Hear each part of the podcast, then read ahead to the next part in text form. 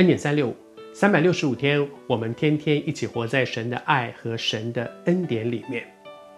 先知有一个因为忠于神而有的勇敢，说勇敢的说那个也许不讨人喜悦的，人家不喜欢，忠言逆耳，但是他愿意这样说，不是个性，不是脾气，是因为他忠于神，他忠于神。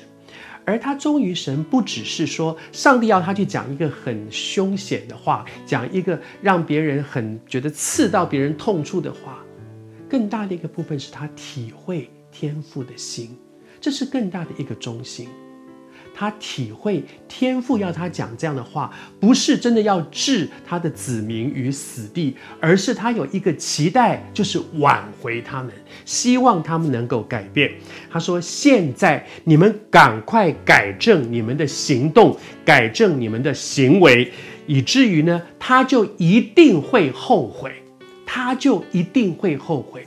他知道天父的心，天父不是真的要修理。”目的就是要修理，目的是要他们改正，以至于天父自己说的，他说：“如果他们改了，我就后悔。”我还是说“后悔”这个词，其实在原意里面是转意，那个意思说有两条路，你一直走这条路，就会有这样的结果。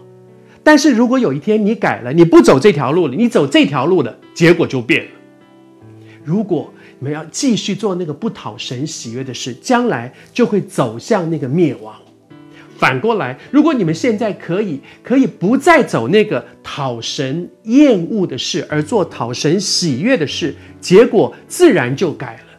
那个后悔是转意的意思，你转了，你从走这条路改成走那条路，结果也就从这个结果转成那个结果。本来是要毁灭的。现在后悔了，不毁灭，为什么？因为我们转了，人转了。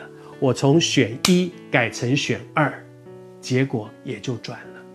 我求神施恩恩待我，在耶利米身上，我觉得我看见了他的忠心，不只是他，上帝要他说什么，我就说什么，一个字都不改。即使面对可能会有生命攸关的情况之下，我照样。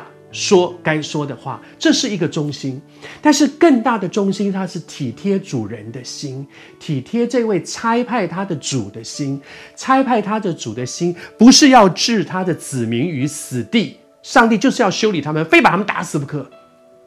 上帝的心是，我们听了神的话，愿不愿意改呢？如果我们改，神好开心，说我可以转意。不必把那个我所曾经说的那一些很严厉的后果临到他们的身上。